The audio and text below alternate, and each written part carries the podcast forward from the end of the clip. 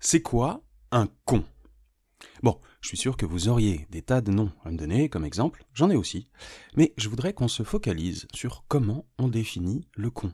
Parce que c'est un mot compliqué à définir. Et je ne parle pas de son étymologie, qui viendrait du nom du sexe féminin. On va dire que les gens ont tellement oublié cette origine en l'utilisant que ça fait bien longtemps que ce mot a une signification propre à lui.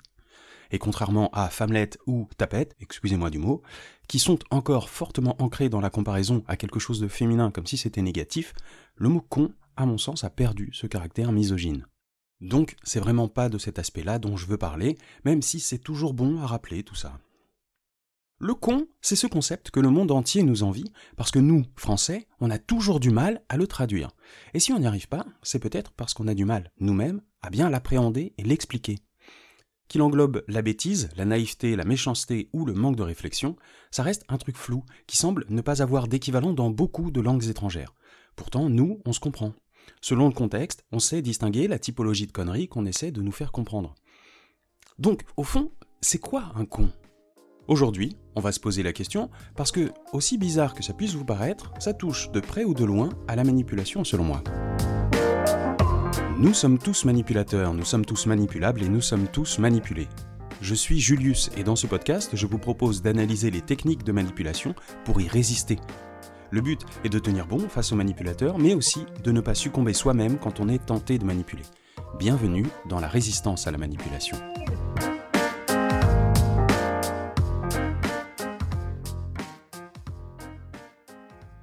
Les anglophones ont une expression qui dit read the room ce qui veut dire lire la pièce. Comme d'habitude, je vous lâche un petit truc énigmatique un peu sorti de nulle part, sans trop l'expliquer, et puis on remettra la pièce dans le puzzle d'ici la fin de l'épisode. Donc, vous vous gardez cette info sous le bras, on va y revenir. Petit con, gros con, sale con, grand con, et conne aussi, hein, bien sûr, ça impacte tout autant les femmes, c'est avec des adjectifs devant ce mot qu'on fabrique du contexte pour comprendre de quoi on parle. Un sale con ou une sale conne, c'est plutôt pour de la méchanceté, alors qu'un grand con ou une grande conne, c'est plutôt pour signaler de la bêtise. Mais que ce soit pour de la bêtise, de la méchanceté ou de la naïveté, quand on dit que quelqu'un est con, il y a toujours une sorte de mise en scène.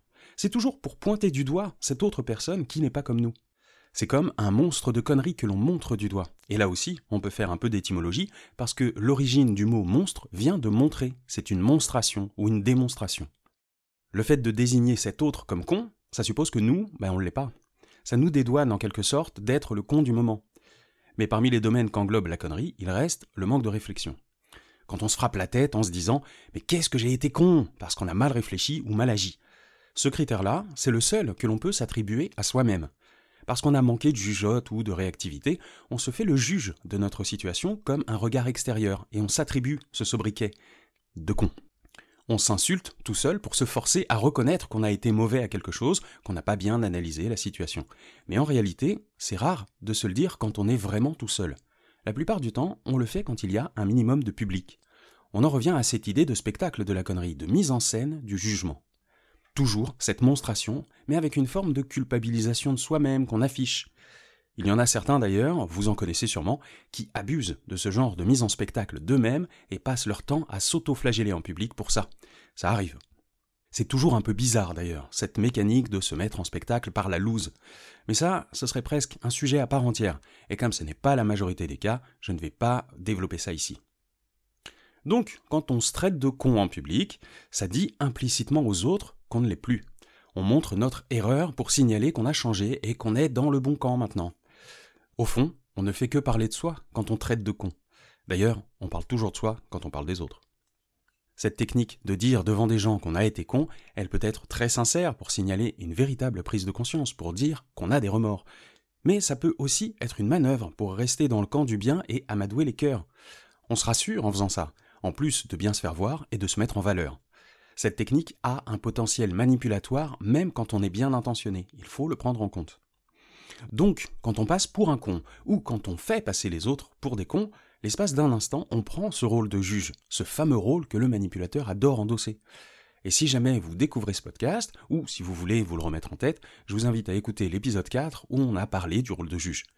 Ce rôle qui décrète des choses en public pour subtiliser l'adhésion des gens. C'est lui qui décrète où se trouve la ligne de distinction entre le ou les cons et les autres, sous-entendu les gens de bien, les bons, les gentils. Ça biaise l'analyse, ça force l'adhésion, bref, ça permet d'obtenir des autres quelque chose, mais de façon implicite. Et ça, ça ne vous rappelle pas quelque chose, les habitués du podcast? Ça commence à ressembler à de la manipulation, non? Pour comprendre de quoi je parle, il faut aller écouter ou réécouter l'épisode 0. N'hésitez pas. Donc il y a une forme possible de manipulation à stigmatiser les cons. Et quelle que soit la forme de connerie, de la bêtise à la méchanceté, tout peut y passer. Parce que ce qu'il y a en commun avec toutes ces formes de conneries, c'est l'égoïsme à l'origine. Je m'explique. Le manque d'empathie, la bêtise, la naïveté ou la méchanceté, c'est à chaque fois une forme d'égoïsme dont le con fait preuve. C'est comme un manque de compréhension du besoin de l'autre personne en face. Comme si le con ne faisait pas l'effort de nous comprendre ou de nous prendre en considération. Il est tellement dans son propre besoin et son envie de le satisfaire qu'il ne comprend pas les besoins des autres. Un mec qui a mangé la dernière part de gâteau sans demander aux autres s'ils en voulaient, c'est un con. Quelqu'un qui a besoin d'avoir raison alors qu'il n'a pas compris le raisonnement de la personne qui lui explique en face, c'est un con. Quelqu'un qui vous tient la jambe en vous racontant sa vie alors que vous, vous êtes pressé, ben, c'est aussi un con. Et pour moi, ce serait ça, la définition de la connerie. C'est quelqu'un qui minimise tous les besoins des autres au profit d'un besoin personnel futile. Alors dit comme ça, ça paraît beaucoup moins spectaculaire, mais je trouve que cette définition coïncide vraiment avec quasiment tous les cas de figure. On dit que quelqu'un est un con parce qu'on a un besoin qui n'est pas comblé et que la personne ne fait rien pour nous aider, voire peut faire empirer la situation. Et c'est ça que les anglophones appellent lire la pièce. Quelqu'un qui rit à un enterrement, c'est sûrement qu'il n'a pas bien su lire l'ambiance de la situation au milieu de laquelle il se trouve. Et on va très certainement dire de cette personne plus tard que c'est un con ou une conne. Ou si vous faites une blague un peu trop salace à des personnes plutôt prudes, c'est vous qui n'avez pas bien su lire l'ambiance de la pièce, et c'est sûrement vous qui serez le con de la situation. C'est donc important de savoir lire la pièce. On peut aussi appeler ça de l'empathie ou de l'intelligence sociale. C'est savoir lire les besoins pour éviter de passer pour un con. L'empathie pour combattre la connerie. C'est sympa comme programme, non? Bien sûr, on peut toujours dire que ah, ce sont les autres euh, les cons. Bah, il y en a toujours qui font ça. Comme si c'était les autres qui n'avaient pas su lire vos besoins il y a toujours un risque à croire que son propre besoin est plus important que celui des autres.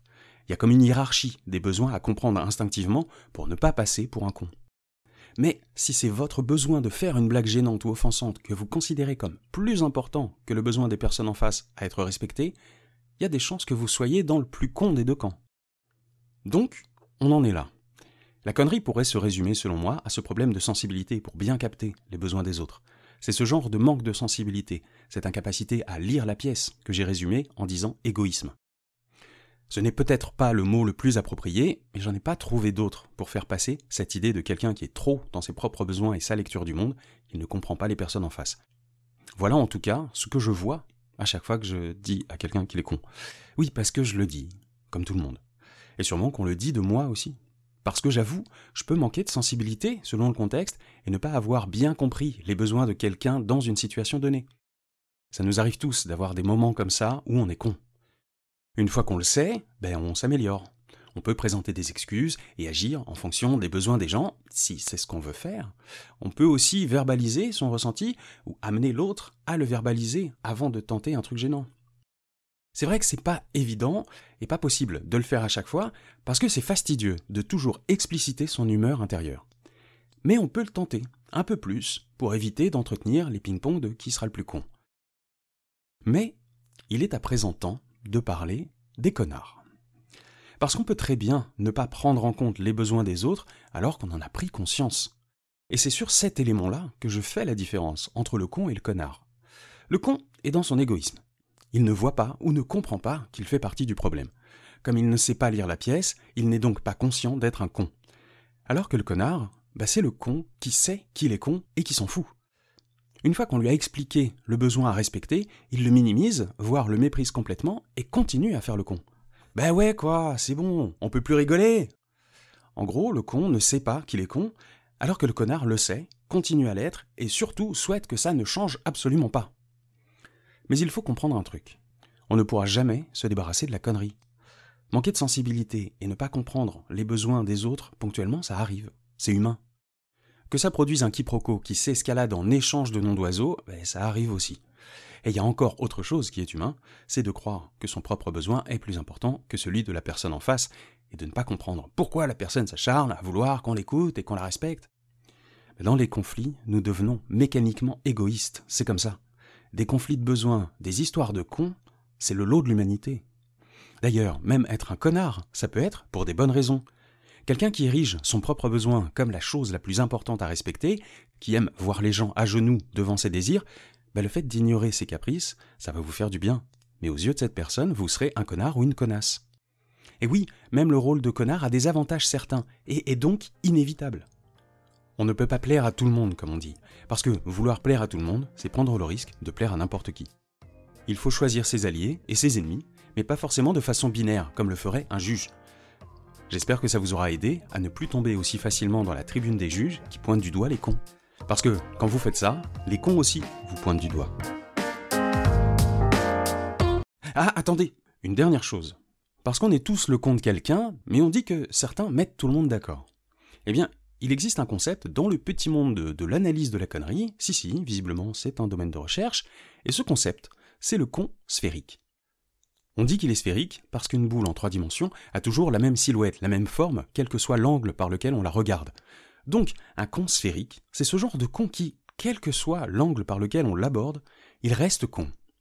On peut être con avec sa famille mais pas au boulot, ou l'inverse, ou selon d'autres situations. Eh bien, ce con-là est con partout et tout le temps. Je tenais à vous en parler de ce cas particulier parce que, selon moi, ce genre de con n'existe pas. En fait, c'est rassurant de penser qu'il existe, c'est marrant de faire des petites punchlines en disant qu'il y en a qui mettent tout le monde d'accord, mais c'est faux en fait. C'est comme une figure de l'esprit qu'on imagine pour y projeter nos frustrations. C'est comme un doudou, mais négatif, pour se défouler, pour se dire qu'on a le droit de ne pas le respecter puisque tout le monde est d'accord avec ça. Donc, dans la vraie vie, ça n'existe tout simplement pas. Et je n'aime pas ce genre d'idées fausses parce qu'elles fabriquent des chimères qu'on peut haïr facilement comme pour s'autoriser à aller dans la haine, s'autoriser à devenir un connard sans jamais douter de sa morale. Tiens d'ailleurs, est-ce qu'un connard sphérique, ça peut exister? Vous retrouverez Vulgaire Pensée sur Instagram, Twitter et Facebook. Si vous voulez réagir, dites-le dans les commentaires. Si l'épisode vous a plu, dites-le avec un pouce en l'air, un cœur, tout ce qui montre votre affection. Et si vous voulez faire connaître ce podcast, partagez-le à vos contacts. On se retrouve bientôt, soit sur les réseaux sociaux pour discuter ensemble, soit au prochain épisode. Prenez soin de vous, prenez soin des autres, dans cet ordre, et à bientôt.